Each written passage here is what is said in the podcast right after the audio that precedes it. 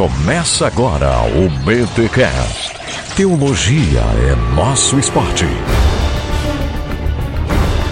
Muito bem, muito bem, muito bem. Começa mais um BTcast de número 68, parte B. Eu sou o Rodrigo Bibo e não tem abertura porque é parte B. Aí não tem abertura. Isso.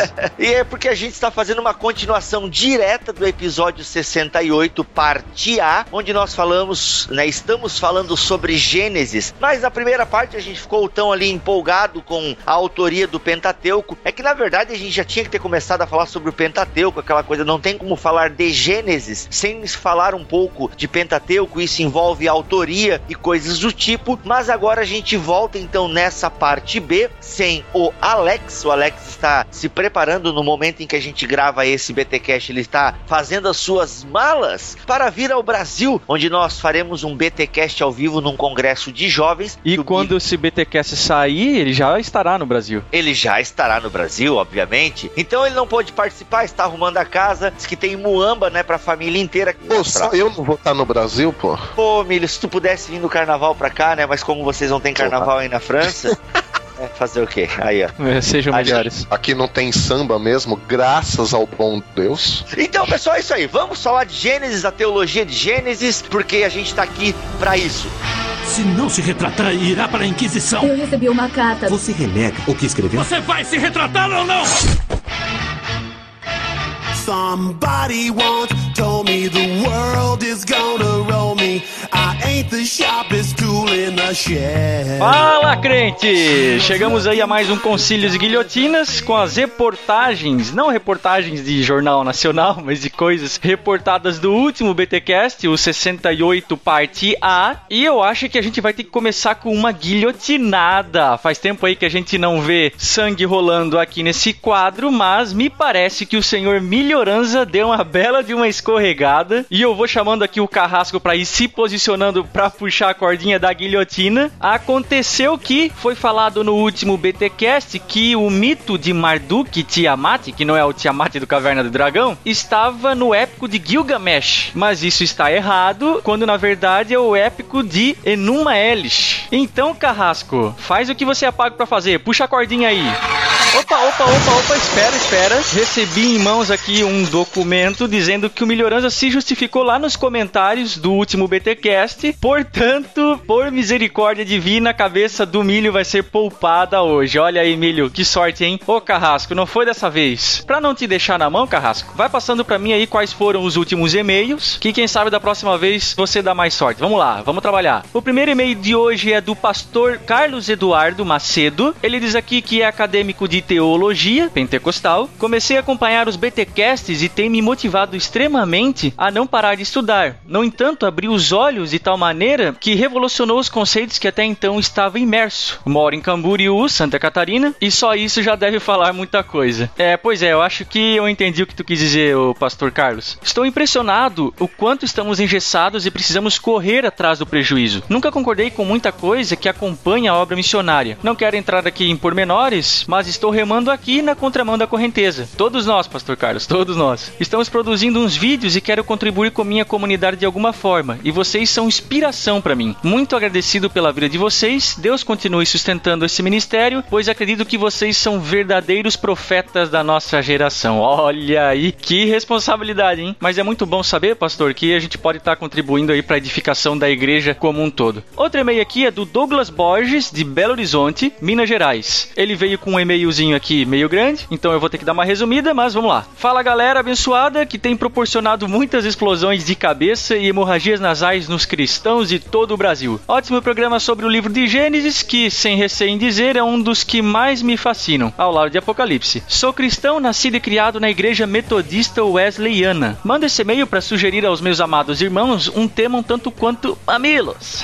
Gostaria de que vocês fizessem um programa mais específico sobre criação, evolução, abordando todas as interpretações e teorias existentes na teologia. Cara, abordar todas vai ser difícil. O que a gente faz aqui é só dar um pontapé inicial. Mas sim, temos aí na nossa pauta pro futuro um programa dedicado a esse assunto, tá? Fica no aguardo aí que quem sabe esse ano pode ser que saia, beleza? Esse é um assunto no qual eu me interesso muito e acredito que a todos os ouvintes também. Aprendemos na escola desde pequenos a ridicularizar o criacionismo e aceitar o evolucionismo de Darwin como a única teoria plausível para o surgimento da vida, do universo e tudo mais. E proponho a vocês essa discussão. Aí ele sugere aqui uns tópicos para discutir quando o programa acontecer. São tópicos bem pertinentes aí, Douglas. Eu vou deixar salvo aqui para a hora que a gente fazer, a gente tentar abordar isso que você sugeriu aqui. E ele se despede aqui com um abraço e até a próxima. Outro e-mail aqui é do Rafael York Prado. Fala galera, tudo bem? Quero agradecer vocês aí, Bibo e galera do Bibotalk, que sempre trazem conteúdo de fundamento para nos fazer refletir. O professor do Bibo é meu professor de teologia sistemática aqui na FBP, Faculdade Batista Pioneira. Ele definiu o Bibo como um pensador. Mais ou menos, mais ou menos, mais ou menos. Parabéns a todos pelo trabalho. O BTcast tem me ajudado a ser liberto de muitos paradigmas, inclusive alguns que discutimos em sala de aula e damos como certo. Minha esposa e eu estamos no último ano de bacharel em teologia e aprendemos muito com vocês. Seu trabalho tem abençoado nossas vidas e nos desafiado a sair do lugar cômodo em que muitas vezes nos encontramos. Contem com nossas orações. Obrigado, pessoal. Deus abençoe vocês. Valeu, Rafa. Muito bom. E o nosso último e-mail de hoje, o Egli Lima Nunes. Espero ter falado o nome dele certo. Pessoal, eu sou de Fortaleza, Ceará. Oxi, nem sei se o pessoal fala isso lá. E tive o privilégio de conhecer o trabalho excepcional de vocês, onde leva a teologia de uma forma séria e descontraída. O jeito que lhes conheci, não sei direito, mas isso não importa. O importante é que o projeto de vocês, além de ter me alcançado, alcançou também o meu irmão e outras pessoas que estão perto de mim. Galera, eu oro para que vocês possam se tornar cada vez mais uma luz para esse nosso país e quem sabe nosso mundo. Cara, será que a gente vai, sei lá, adotar o lema do Pink e o cérebro, tipo dominar o mundo? Enfim, até sonhei outro dia em patrocinar vocês para apresentarem um programa na televisão. Foi muito show o sonho e oro para se tornar uma realidade. Quem sabe? Fica um abração. Olha aí, hein? Seria, Egli, um sonho profético? Fica a dica, hein? Galera, esses foram os nossos e-mails e se você quiser mandar outros e-mails para cá com sugestões, críticas ou até mesmo o seu efeito BTcast, que é aquele áudiozinho de mais ou menos um minuto, sem edição, bruto mesmo, numa qualidade e aí eu peço por obsequio razoável, tá? Você pode fazer tudo isso mandando para podcast@bibotalk.com. E crente, temos também as nossas redes sociais. Você sabe que estamos por lá no Facebook e no Twitter com as nossas respectivas contas, beleza? Estão todas elas linkadas aqui na postagem desse BTcast. Só que eu preciso fazer um disclaimer aqui que tem muita gente confundindo tanto as contas do Facebook quanto a conta do Twitter. Para quem não sabe, o Bibo tem conta separada das contas oficiais do nosso ministério. A conta do Bibo do Twitter, por exemplo, é @bibobtcast e a conta oficial do Ministério Bibotalk é Bibotalk. A mesma coisa acontece com o Facebook. Nós temos a fanpage, que é www.facebook.com/bibotalk e tem a conta específica do Bibo. Então fica aí só o aviso, porque tinha algumas pessoas confundindo aí e tal. E antes de ir para os finalmente aqui no recadinho, lembra que nós temos a Pod Pesquisa que eu abordei aí no último BTcast? Pois é, dá uma olhadinha aí nesse recadinho que nós temos para você. Only Olá, ouvinte de podcast, eu tenho um recado muito importante para você. Os criadores deste e de muitos outros programas que te divertem há tanto tempo precisam da sua ajuda. Estamos realizando até o dia 30 de abril a Pod Pesquisa 2014 e precisamos conhecer um pouco melhor a nossa audiência. Acesse agora podpesquisa.com.br e responda a um rápido questionário. Não leva nem 10 minutos. A sua participação é fundamental para que nós possamos conhecer melhor o público que escuta podcast, além de contribuir para o crescimento da mídia em todo o país, fazendo podcasts cada vez melhores para você. Participe! podpesquisa.com.br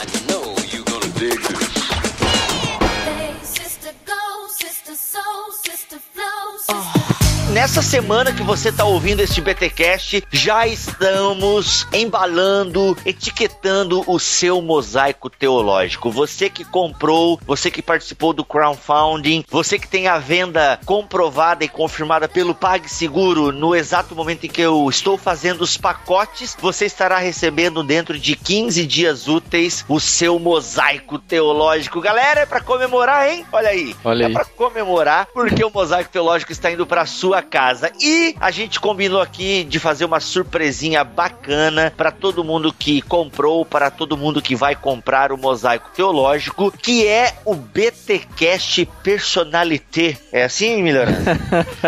É assim? Personalité. Personalité. É um podcast que vai ser um sutiã.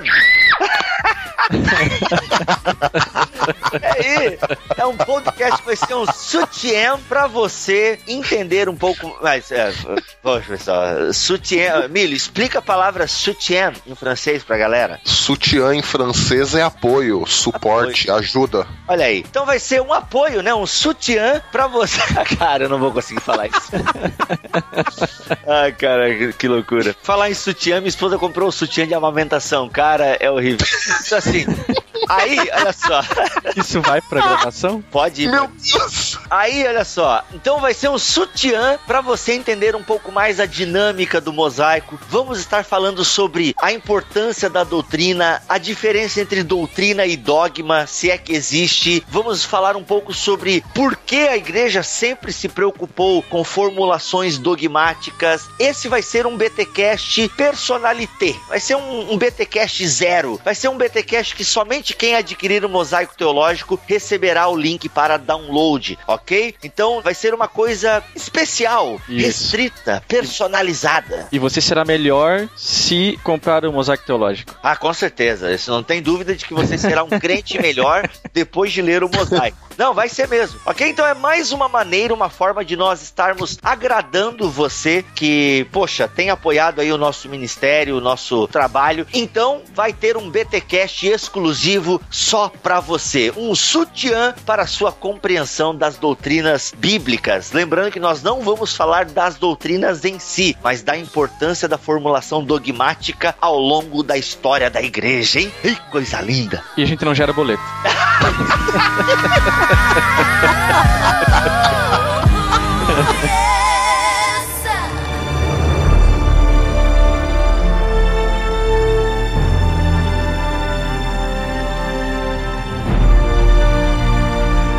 A gente tava conversando aqui nos bastidores e o Milho trouxe a ideia de que é importante a gente trazer um pouco a estrutura literária. Na primeira parte a gente falou só, eu só falei de duas grandes divisões no livro, que é o prólogo primevo e depois a história dos patriarcas, né? O prólogo primevo que vai até o capítulo 11 no versículo 26 e depois a partir do versículo 27 segue a história de Abraão e sua família e coisa e tal. Mas Milho, traz então pra gente, porque já que nós vamos falar do conteúdo teológico do livro, ou pelo menos parte dele, não vai ter como a gente abranger todas as minúcias, né, de Gênesis, mas acho que então é importante a gente situar esses conteúdos dentro de uma estrutura literária do, do, do, do, do, do- do- livro. Beleza, só pra gente entender essas duas grandes divisões que você mencionou, Bibo, ah, elas são, digamos, uma divisão mais histórica, lembrando sempre do conceito história que a gente colocou na parte A, mas Gênesis também está claramente dividido, literariamente falando, ou seja, dentro do texto, ou seja, uma coisa menos artificial do que essa divisão histórica. Gênesis ele está dividido em 11 partes que começam a se traduzir para o português com esta é a história de Ah, o Né? Toledote lá não. Não seja burro! o Toledo, exatamente. Ah, Toledo, É isso. isso aí. Toledo é a palavra hebraica que foi traduzido por esta é a história de eh, em português. Uhum. Ou são Isso- essas gerações? São essas Isso, gerações? são estas as gerações, exatamente. Ah. Porque pro hebraico as gerações também, só fazendo esse gancho com a parte A, contavam para eles a história de, né, o trabalhar de Deus durante a história. Hum. Então isso sugere pra gente também que alguém antes de Moisés já havia separado este material, que aí a parte A explica melhor esse conceito de, de divisão de material, de compilação. Mas essas sessões de histórias de Toledo, de gerações, elas não servem só pra gente dividir o livro literariamente, mesmo porque é uma divisão até meio artificial. Mas eu consigo enxergar isso até entrando já no propósito da teologia de Gênesis. Em cada uma dessas gerações, a gente já consegue ver a demonstração da graça e da misericórdia de Deus em preservar a raça humana, mesmo depois da entrada do pecado na história da humanidade.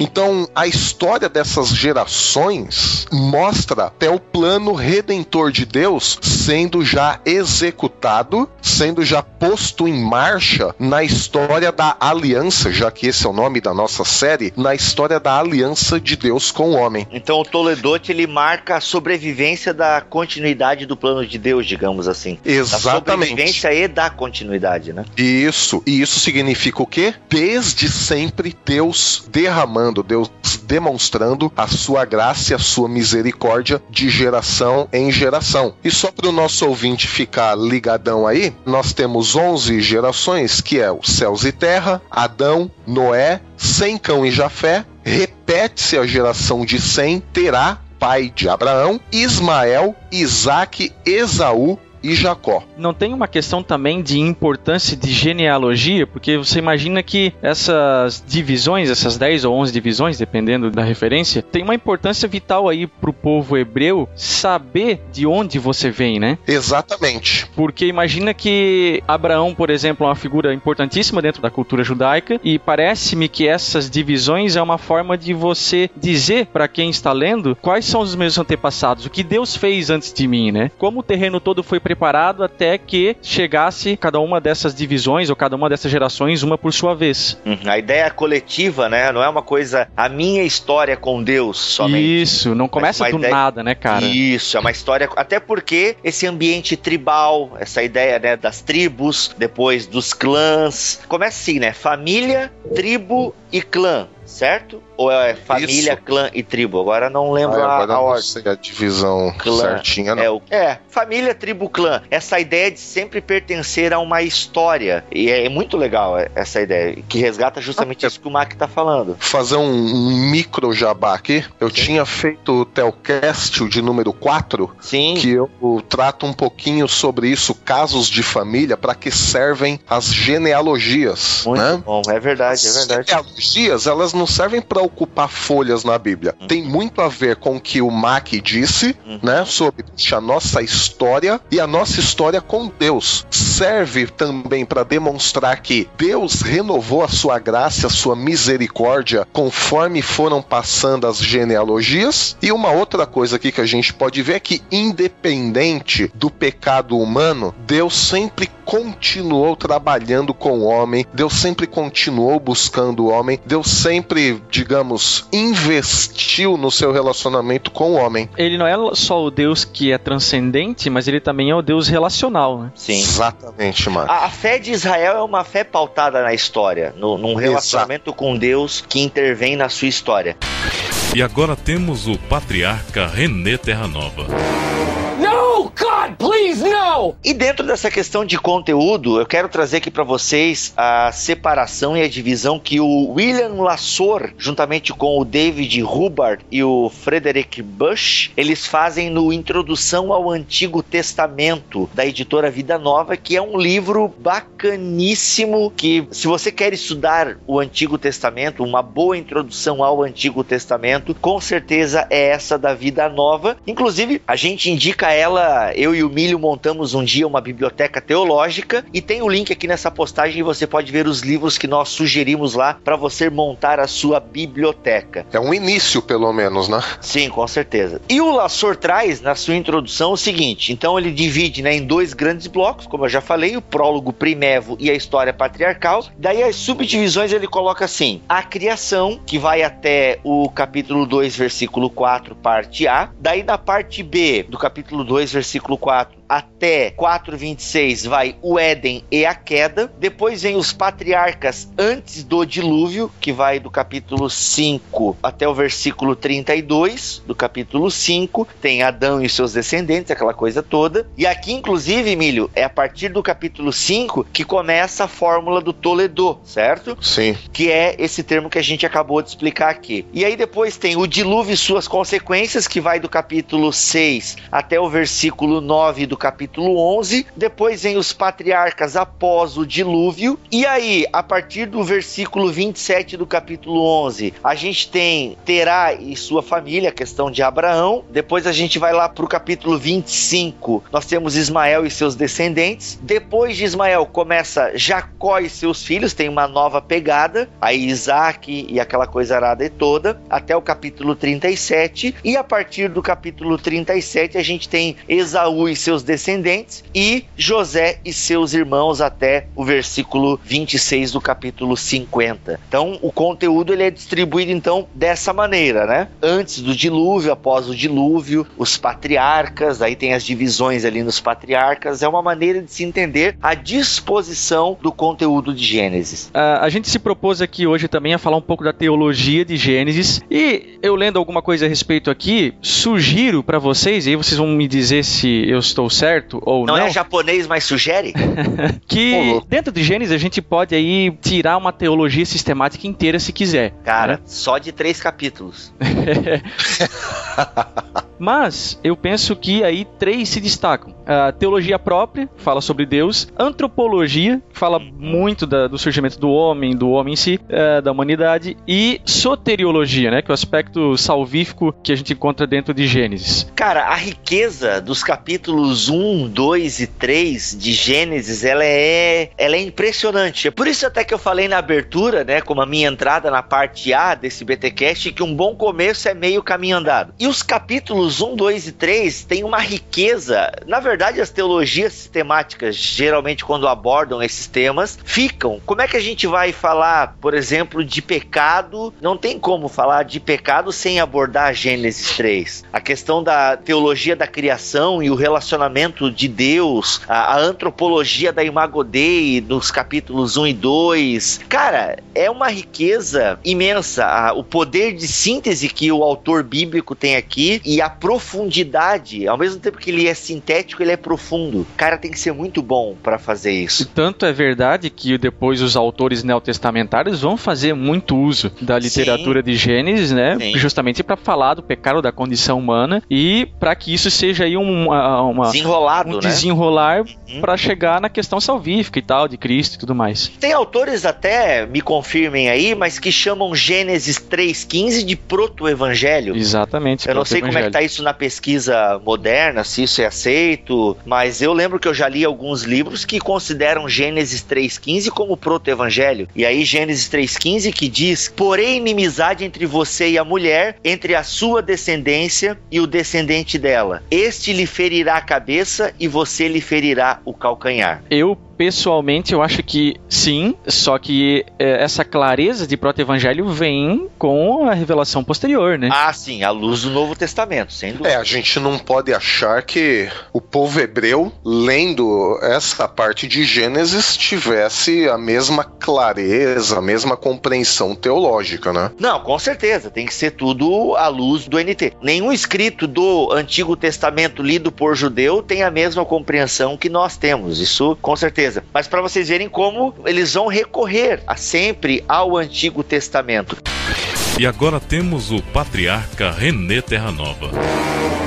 No, God, please, no! E aqui eu, eu li um paralelo aqui no Laçor que eu achei muito bacana, cara, sobre os verbos tomar e comer. E eu acho muito legal o link que o Laçor faz aqui desses dois verbos. Primeiro o seguinte, né? O relato da queda, ele quer deixar bem claro que é a culpa foi nossa. Isso a gente já eu... falou em outros BTcasts, mas eu penso que isso está muito claro na linguagem de Gênesis. Agora um negócio interessante é que em nenhum momento o Antigo Testamento usa a palavra queda. Em nenhum momento cara. nós temos a queda do homem. Não existe esse conceito queda do homem. O conceito bíblico, digamos, mais adequado e que se encaixa, digamos, com um padrão neotestamentário é o de ruptura. Olha aí, cara. Pode Nós temos quatro rupturas, ao menos, em Gênesis: a ruptura teológica do homem com Deus, a ruptura sociológica do homem com Eva, a ruptura psicológica do ser humano com ele mesmo, quando perceberam que estavam nus, e a ruptura ecológica do homem e o seu relacionamento com o ambiente. Sim, o meio ambiente, aham. E o Novo Testamento, principalmente Paulo ali em Colossenses, ele vai usar a palavra sinesteken para se referir àquilo que Jesus faz com a criação, aquilo que Jesus faz, usando de novo aquilo que a gente falou na parte A desse podcast, aquela linguagem cósmica, né? Jesus restaurando todas as coisas. Então, quando a gente fala queda, digamos que não faz plena justiça ao senso bíblico da coisa. Em contrapartida, quando nós falamos de ruptura, isso faz todo sentido naquilo até que os autores neotestamentários quiseram apontar. Por isso que pecado é tido por alguns teólogos como alienação. Exatamente. Cara, que lindo isso. Pode crer. É verdade, faz muito mais sentido a questão da ruptura, né? Show de bola. Mas enfim, fica claro que essa ruptura ela partiu do ser humano. Exato. E aí o Lassor faz uma brincadeira com uma brincadeira entre aspas, né? Ele faz uma jogada aqui com os verbos tomar e comer, que no Éden, o tomar e comer que partiu do ser humano, ele é sinônimo de queda, ou melhor, de ruptura. Cara, achei fantástico isso. Eu não lembrava, sabe assim, aquilo que de uma vez tu aprendeu e tu não deu muita bola e aquilo ficou, teu cérebro armazenou e agora quando tu falou assim foi descortinando, cara, um monte de coisa. Mas eu legal. estou aqui para isso, Bibo, para te lembrar do que você esqueceu. Que loucura. Tá, você está sendo meu paráclito, é isso? O meu pai da Gogo.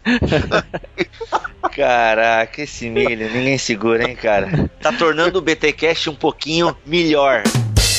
Lembro dessa abertura.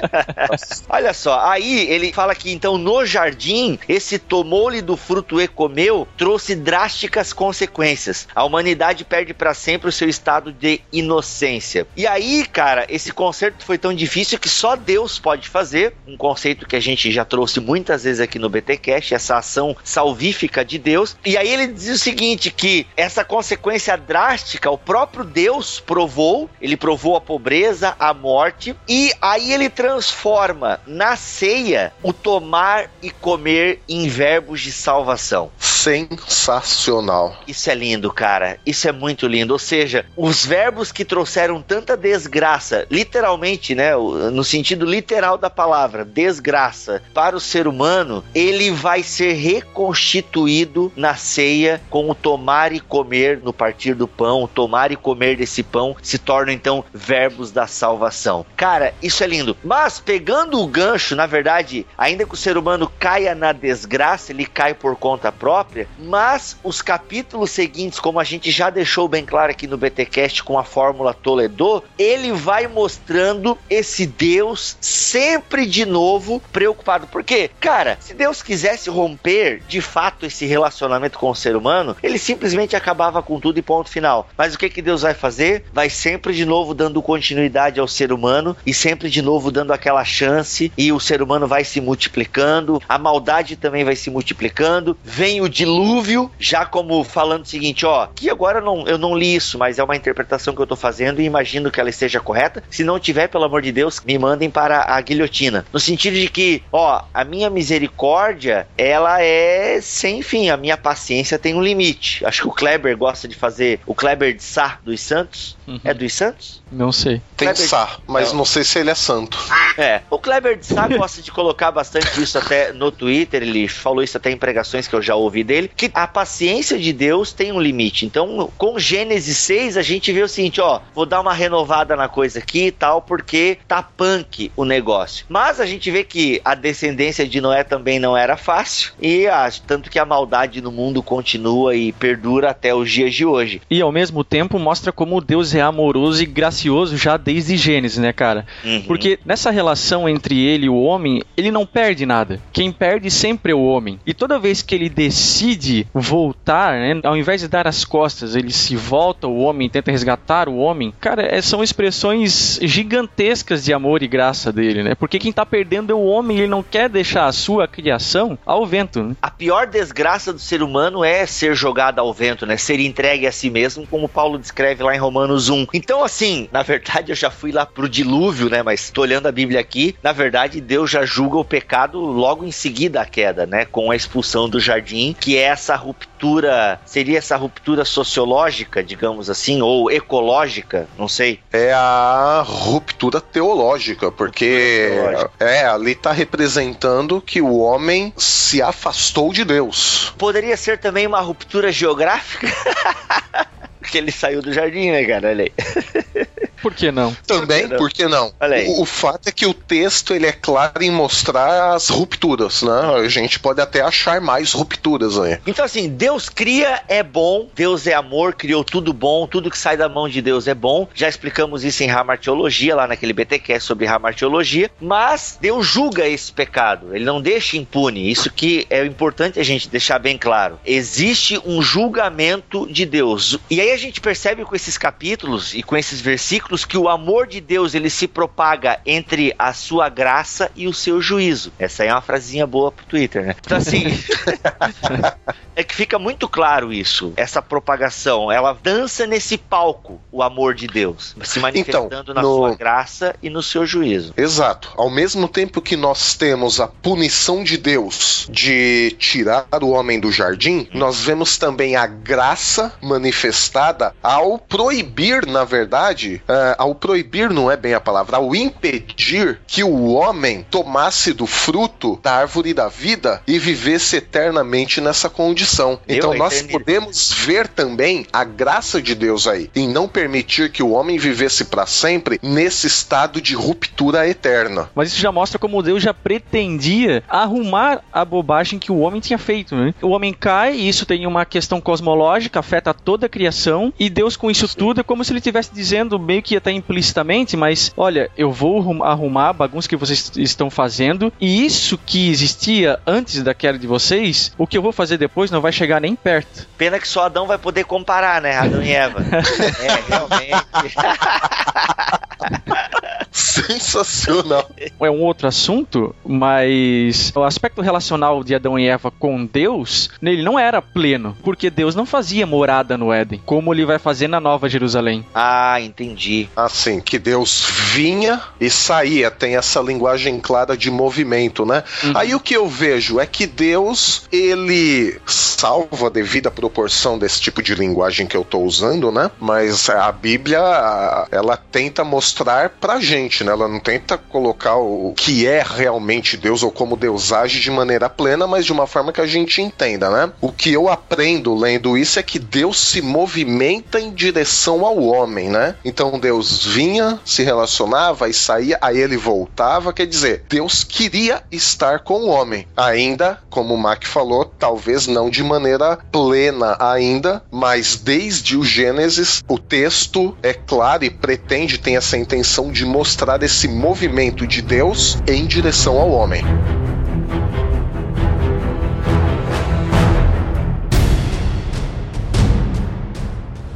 Pra vocês verem como esse assunto, né, da sistemática, ele se estende, a gente não vai querer se estender, porque esses temas, de alguma forma ou de outra, nós já abordamos em BTcasts anteriores. Vamos falar um pouquinho, galera, dos patriarcas, né? Afinal, eles ocupam a maior parte de Gênesis. Os patriarcas são importantíssimos para a história e a teologia do Antigo Testamento, porque é com os patriarcas que o relacionamento de Deus com Israel vai se fortalecendo. Ou a gênese do povo de Israel estão nos patriarcas, né? Principalmente ali em Abraão, onde a gente tem aquele que a gente já falou aqui também, aquele contraste enorme, aonde que Deus escolhe fazer um povo a partir de Abraão. Ele resolve fazer um nome para si a partir de uma família, a partir de um homem que resolve obedecer a Deus. Eu acho isso muito bacana que Abraão acreditava em vários deuses.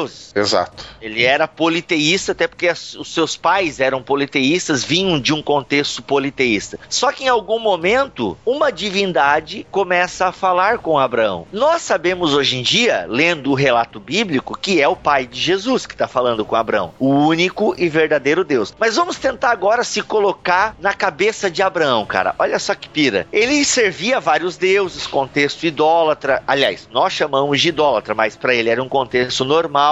Normal. E de repente, uma divindade começa de verdade a falar com ele. Sabe, vocês conseguem imaginar o impacto na vida de Abraão? O cara serve a vários deuses, que era algo super normal na sua cultura, e de repente um desses deuses começa a falar com ele. E aí, meu amigo, ele começa a se relacionar com esse Deus e acreditar nesse Deus. E aí, pô, eu acho fantástico que na história de Abraão a gente tem então o surgimento, nós já temos uma aliança ali com Abraão, porque em ti serão benditas todas as famílias da terra. Eu acho fantástico. Não só um povo exclusivo, né? É, é engraçado que já temos, né? Ao mesmo tempo em que Israel vai se apropriar desse Deus de Abraão, porque a todo momento vai sendo falado, né? Ao Deus de Abraão, Isaac e Jacó. É muito comum isso, né? O resgate desses. Ó, o Deus que nós servimos é de Abraão, Isaac e Jacó. O Deus dos nossos pais. Só que ao mesmo tempo que a gente tem essa exclusividade que Israel toma para si, nós temos essa amplitude da ação de Deus já no chamado de Abraão. Perfeito, Emílio, muito bem lembrado. Na verdade, começou com um conceito universal, né? E não restrito. É importante também a gente imaginar o seguinte, né? O início do relato aí dos patriarcas, Boa. ele não vai querer mostrar que a humanidade teve um tipo de fé especial, uma, houve uma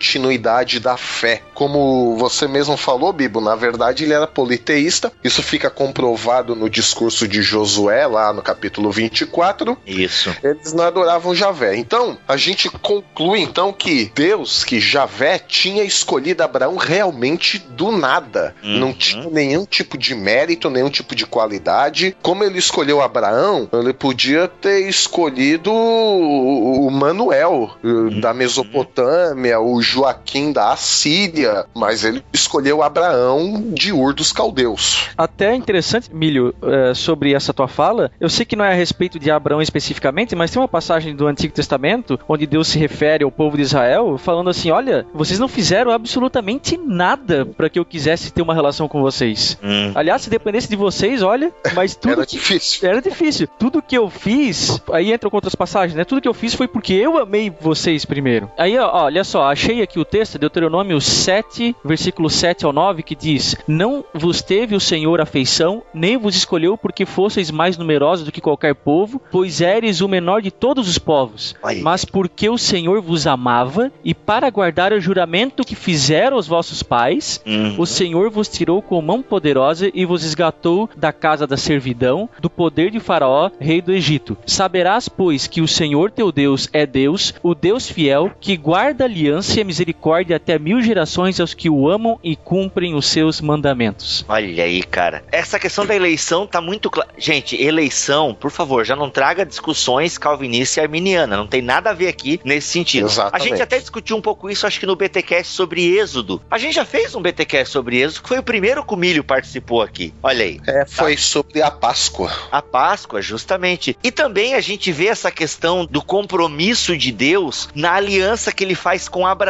Se vocês lerem lá o capítulo 15, é muito bacana porque na cerimônia, que é solene e misteriosa, a gente acompanha ela dos versículos 7 ao 21, Deus coloca-se sobre o juramento, passando né, em forma de tocha de fogo ou é, e fogareiro aceso, que são símbolos ameaçadores da presença de Deus. Ele passa entre a metade dos animais. Como é que era essa aliança que eles faziam? Se cortava um animal ao meio e ambos os contratantes, não sei como é que é, ou ambas as partes, né, das pessoas que iriam fazer essa aliança, passavam no meio desse animal partido, dizendo o seguinte: quem não cumprir o seu papel no trato terá o mesmo destino que esse animal. Só que na aliança que Deus faz com Abraão, somente Deus passa entre o animal partido. Exatamente. Cara, isso é fantástico. Como diz o Milho, Sensacional. e aí a gente traz um, um dado importante, resgata um dado importante que, enquanto os deuses cananeus e os deuses de outros povos, e até mesmo os deuses, quem sabe, dos pais de Abraão e de toda a família de Abraão, eram deuses locais, a gente percebe isso que o próprio Israel preserva um pouco essa ideia da localidade. A gente tem o exemplo de Jacó com Betel, Sim. Tanto que quando Deus se revela a Jacó, ele vai ali, põe as pedras e tal. Essa ideia de que aqui eu tive um encontro com Deus, essa valorização das localidades, né, de um Deus local. Ainda que os patriarcas preservem um pouco isso, Deus não curte muito essa ideia de localidade. Deus curte e o Deus patriarcal, a religião patriarcal, a maneira que Deus quer construir a religião com os patriarcas é de pessoalidade. E aí a gente evoca de novo o conceito de um Deus em movimento, Isso. que a gente viu ali com Adão e Eva. E aí a gente vê que o tratamento de Deus para com o homem não mudou muito ao longo da história em termos de essência, porque a Bíblia mostra Deus se movimentando em direção ao homem e não ficando parado num único lugar. E é bacana que é a única explicação lógica que eu encontrei para Ezequiel capítulo 1, cara. Que é o Exatamente. capítulo mais chapado.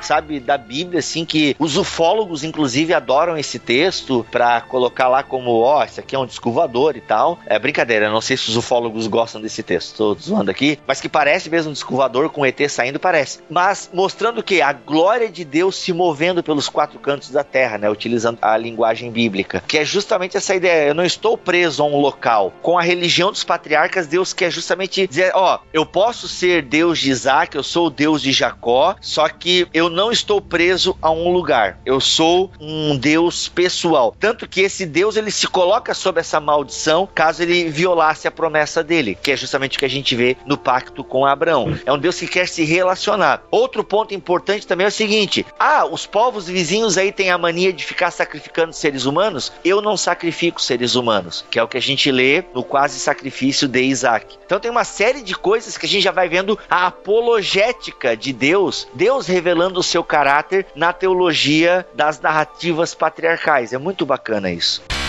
E agora temos o patriarca René Terranova.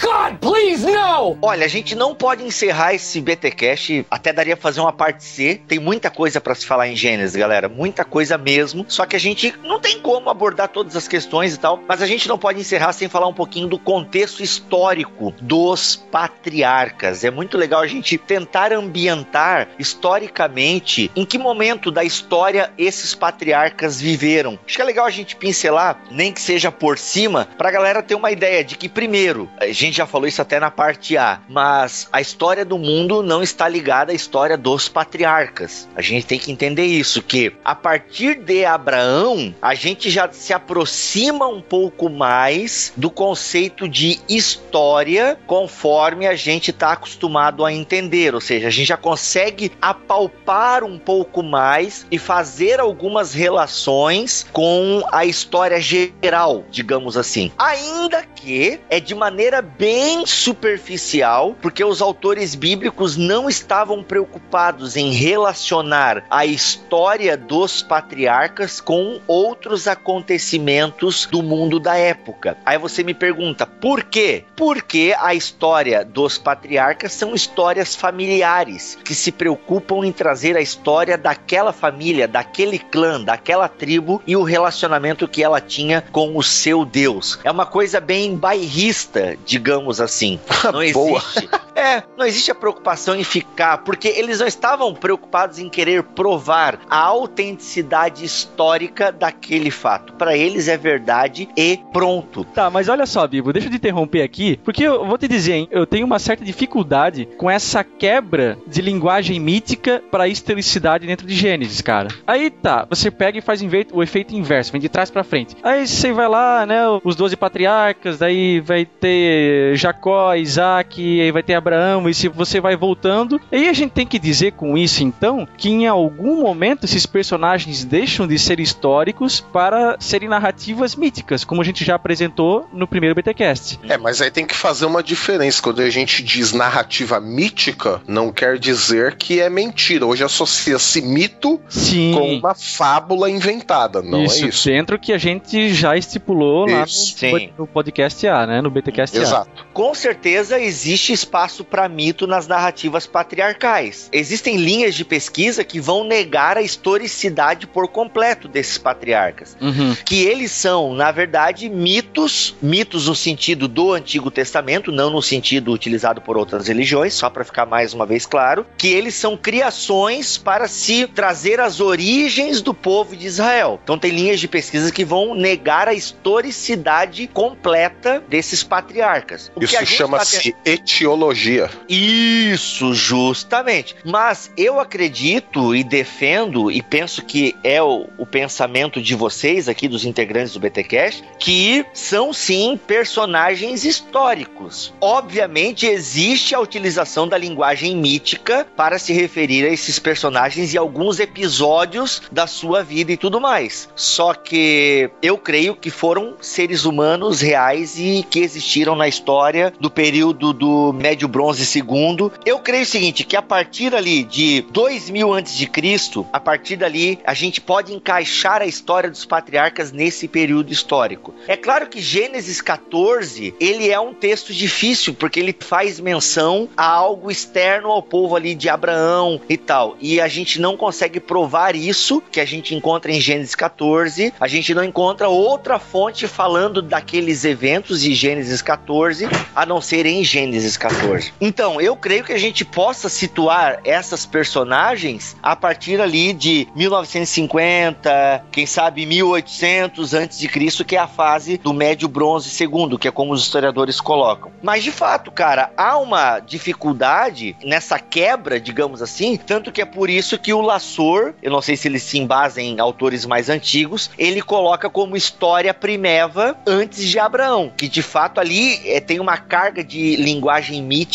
bem mais forte do que na linguagem dos patriarcas, digamos assim. É claro que essa linguagem ela vai se estender depois ao longo do Pentateuco, como alguns vão dizer, né, a abertura do Mar Vermelho. Aí a gente espera chegar em Êxodo para entrar nessas discussões, digamos assim. Mas também, se você aí, ouvinte, acredita que Adão existiu, assim como eu acredito, tá? Pode tranquilo, tem gente também que defende essa linha e não tem problema não. Com certeza não, cara. Com certeza não tem problema algum. São linhas de pensamento que tem até, digamos assim, mais apoio nas escrituras do que a linha de pensamento que eu e o Alex seguimos. O milho, eu não sei em que milho está, em que pé está essa crença do milho em relação a Adão e Eva, mas vamos deixar para Gênesis 1 a 11, né? Que a gente vai fazer um BTcast só sobre isso.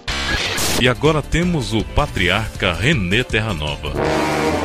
No! God, please, no! Mas o que é legal aqui então a gente falar sobre a historicidade? É que os costumes que são apresentados, a questão dos nomes, eles se enquadram perfeitamente no ambiente que outras referências fora Gênesis e fora os relatos do Pentateuco trazem. Então coaduna muito bem o ambiente histórico, a maneira, os costumes, a gente pode ver a questão do costume do casamento, o costume da lei do talião, são costumes que a gente percebe muito forte também em outras culturas circunvizinhas ao ambiente que os patriarcas estão inseridos. Então assim, ainda que os relatos dos patriarcas, eles não estão preocupados em fazer um link com outras situações e outros contextos históricos e culturais, naquilo que eles já trazem para nós, a gente consegue encontrar paralelos em outros escritos e relatos do mesmo tempo. Mostrando o que então? Que de fato a gente tem indícios fortes para dizer que Abraão, Isaac e Jacó foram personagens históricas. Há quem diga que talvez eles não tenham sido da mesma família. Isso já é uma especulação aqui. Mas a Bíblia deixa bem claro que era Abraão, Isaac e Jacó, tudo da mesma família. Ok, mas alguns vão dizer que são clãs diferentes, de regiões diferentes, que foram se juntando em algum momento. E a partir do momento que eles foram se juntando, eles foram juntando as suas histórias de origem. Mas isso é só uma especulação, ok, pessoal? Só para você ver mais ou menos o que a teologia tem discutido acerca dos patriarcas. Outro ponto também é o estilo de vida nômade dos patriarcas, né? Ele harmoniza-se com o ambiente cultural do início do segundo milênio. Então, fecha direitinho com esse costume da época. Então, só pra gente entender, pessoal, a gente consegue dizer então, com base naquilo que a Bíblia nos apresenta, que os patriarcas foram figuras históricas e que, de fato, Deus fez a sua história juntamente com a história deles. Então, o Lassor vai apresentar aqui cinco evidências que eu não vou trazer aqui para vocês, mas essas que eu já trouxe são evidentes para mostrar a historicidade dos patriarcas.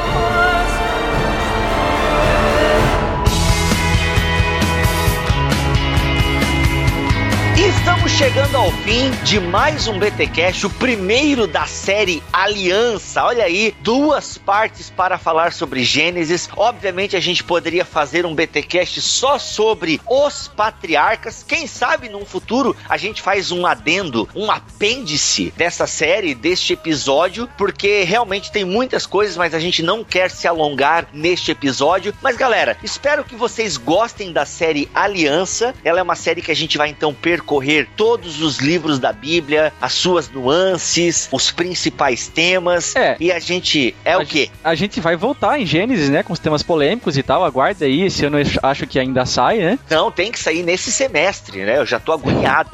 e qual é o tema polêmico? A gente vai abordar a questão justamente dos capítulos 1 a 11 de Gênesis. E aí, ler de maneira literal, ler de maneira figurada? Adão e Eva foram pessoas como os patriarcas? Dilúvio, Dilúvio, Torre de é, Babel. Torre de Babel, enfim, a gente vai voltar nesses temas aí que eu e o Alex temos uma opinião, o Milho talvez tenha outra, o Mac outra, e vai ser. Esse vai ser hemorrágico. Uma esse briga de foice. Vai ser uma briga de coisa. Mas vai ser muito legal. Acho que vai ser legal a gente. E, e tem outra, né? Esse episódio aqui foi o primeiro da série Aliança, Aham. que você pode esperar aí pelo menos mais 65.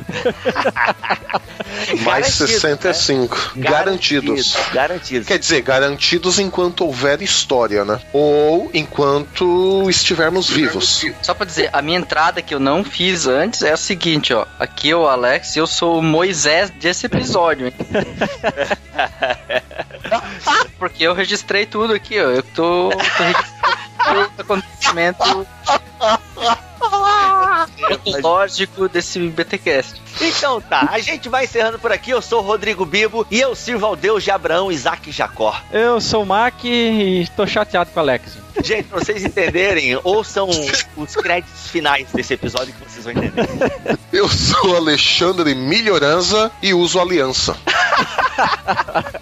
Quer encerrar, Alex? Pelo menos fazer um encerramento? Vai. Tá bom. Aqui é o Alex e que o Senhor te abençoe e te guarde, faça resplandecer o seu rosto sobre ti tenha misericórdia de vocês todos aí. que ele levante o seu rosto sobre ti e te dê a sua paz. Amém.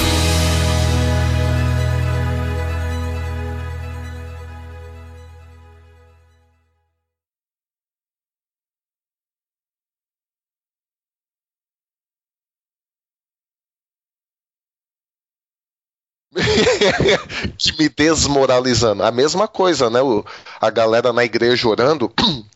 é, Deus, né, Senhor, obrigado por seu sutiã.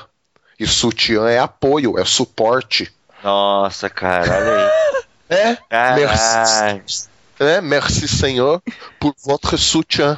Inclusive, eu sei que ele vai trazer uma muambinha pra mim e para o meu filhote. Eu acho que a gente não falou isso na parte A, né? Mas quem não me segue nas redes sociais não está sabendo. Mas eu vou virar pai. Olha Yeah! aí, parabéns. Parabéns, Bibo. Parabéns, Maravilha. cara. Estamos de oito semanas e tá tudo indo muito bem, graças a Deus e felicidades e ainda estou em estado de choque, né? Eu ainda não tô preparado para ser pai. Finalmente vai virar um homem de respeito, né? Olha aí, Finalmente. cara. É, eu- E não só de polêmicas. é, nem só de polêmicas viverão. Mas na verdade, se vocês verem lá, meu, o pessoal polemiza por pouco. Mas voltando a falar do meu filho, é legal, né, cara? Eu tô meio assustado, assim, porque. Ou filho. Ou filha, né? O que vier vai ser. A gente não tem preferência, isso que é legal. Eu e a minha mulher, a gente é bem. A gente nem bateu foto da barriga dela ainda. A gente é muito, sabe, desencanado, cara. A gente esquece de bater foto, a gente curte muito o momento. Ainda mais depois que eu assisti o filme sobre a vida secreta de Walter Mitty, cara, tem uma parte no filme que é um tapa na cara da geração Facebook e Instagram, sabe? É fantástico. A gente curte o momento, a gente não precisa bater uma foto, enfim. Quer dizer que tu tá vivendo o teu berechite? O meu berechite, cara, pode crer. Ainda que. Sensacional. Pô, cara, e assim, eu não sei, tem hora que eu fico meio assustado, assim, tem hora que eu falo com a minha esposa e não lembro, né, que a gente tá grávida e tal. Ligo pra ela, pergunto como ela tá, mas às vezes eu esqueço que agora Você ela tá pergunta grávida. como ela tá por educação. Não, não, mas pensando no dia dela, na. E aí, como é que tu tá? Ok, próxima pergunta. A pergunta agora eu devo perguntar se ela está bem. É o protocolo, tá ligado? Não, é que às vezes a gente esquece mesmo, cara. Tipo, é que agora que tá formando a barriguinha e tal, agora sim que tá criando aquela coisa melônica, assim. Cara, é- é, a barriga dela tá ganhando um formato mais arredondado, assim, tá crescendo as coisas, é muito legal. E aí, cara, assim, eu não sei, acho que eu só vou nascer junto com a criança mesmo, ou quando a barriga estiver maior, assim. É, isso é normal. É normal, né? Os pais Pô. geralmente vêm depois, esse quesito. É, cara, eu acho que nasce junto mesmo. E a minha vida vai acabar, né? Eu estou me preparando pra isso agora. Ô, louco. Eu tô brincando, cara. Não é que. Filho, filho ou filha do Bibo, não ouça isso quando você tiver maior. Não, mas é que eu, eu falo isso, mas no sentido de que de fato vai ter uma nova configuração, né? A vida que eu e a Xanda agora temos, ela vai acabar, porque vai começar uma nova, nesse sentido que, que eu Vai- digo, né? Vai vir o equivalente a novos céus e nova terra pra ti. Olha aí, cara, é muito legal. Então, pessoal. Esse é o novo Gênesis. É, justamente, é o Berechite, né, ali. E, cara, então aceito fraldas, ok, pessoal? Então, se você ouvinte do BTcast quiser enviar fraldas, nos procure ali na fanpage do Bibotalk, e aí eu passo meu endereço pra você, e a gente tá aceitando, ok? Eita! Tá dando eco. É, o- é o alto-falante do milho que tá. Não, é o do Alex, cara. É do Alex? Aham. Não, o meu tá de boa aqui. Não É, tenho não, nem alto. é co- como o Alex não apertou no mute, a gente fala, aí do fone dele vai pro microfone, entendeu? Ó. Eita! Tem intrusos na gravação aqui. Cara, tu não aperta no mute! Aperta esse mute lazarento aí, bicho. Cara, Não, não é. O pior foi que eu entrei no quarto, ainda bem que eu não comecei, sei lá, a falar coisas que não devia aqui. É, É, porque, mas a gente ouviu tu mexendo no quarto. Em casa, vim aqui pro quarto, então o Alex nem ele falou Ô, nada. Alex, Ô, pega pelo o teu amor de fone. Deus. na- Alex, tem um botão de mute aí, Alex. Não tem sossego nessa casa. F8. a gente vai pra Alemanha virtualmente, os caras não deixam a gente sossegado pra gravar. Tá Sai bom. do quarto aí, Alex e Lu, pelo amor de Deus. Quem mandou vocês entrarem no quarto de vocês? É, vocês que invadiram, ó. Não tá fácil, hein, Alex? Não tá fácil. Não tá fácil pra ninguém, hein, Alex? Ô, É um Alex. botãozinho tão simples aqui no fone que ele ganhou do BT Cash. Era só apertar Meu Deus do esse céu. botão. É um da Microsoft? É, que é o mesmo que tu tem. É o mesmo que eu tenho, então. É, o Microsoft Fly Shaft. Estudar muita coisa ao mesmo tempo dá nisso. Tá, né? O cara não, não sabe apertar no mute. E vamos chegando ao fim. Eita! Parece ser o Creyson. Sensacional. O Mussum chegando. Pelo amor de Deus. Ai, eu tô com fome, cara. Eu tô mais vezes do que o normal.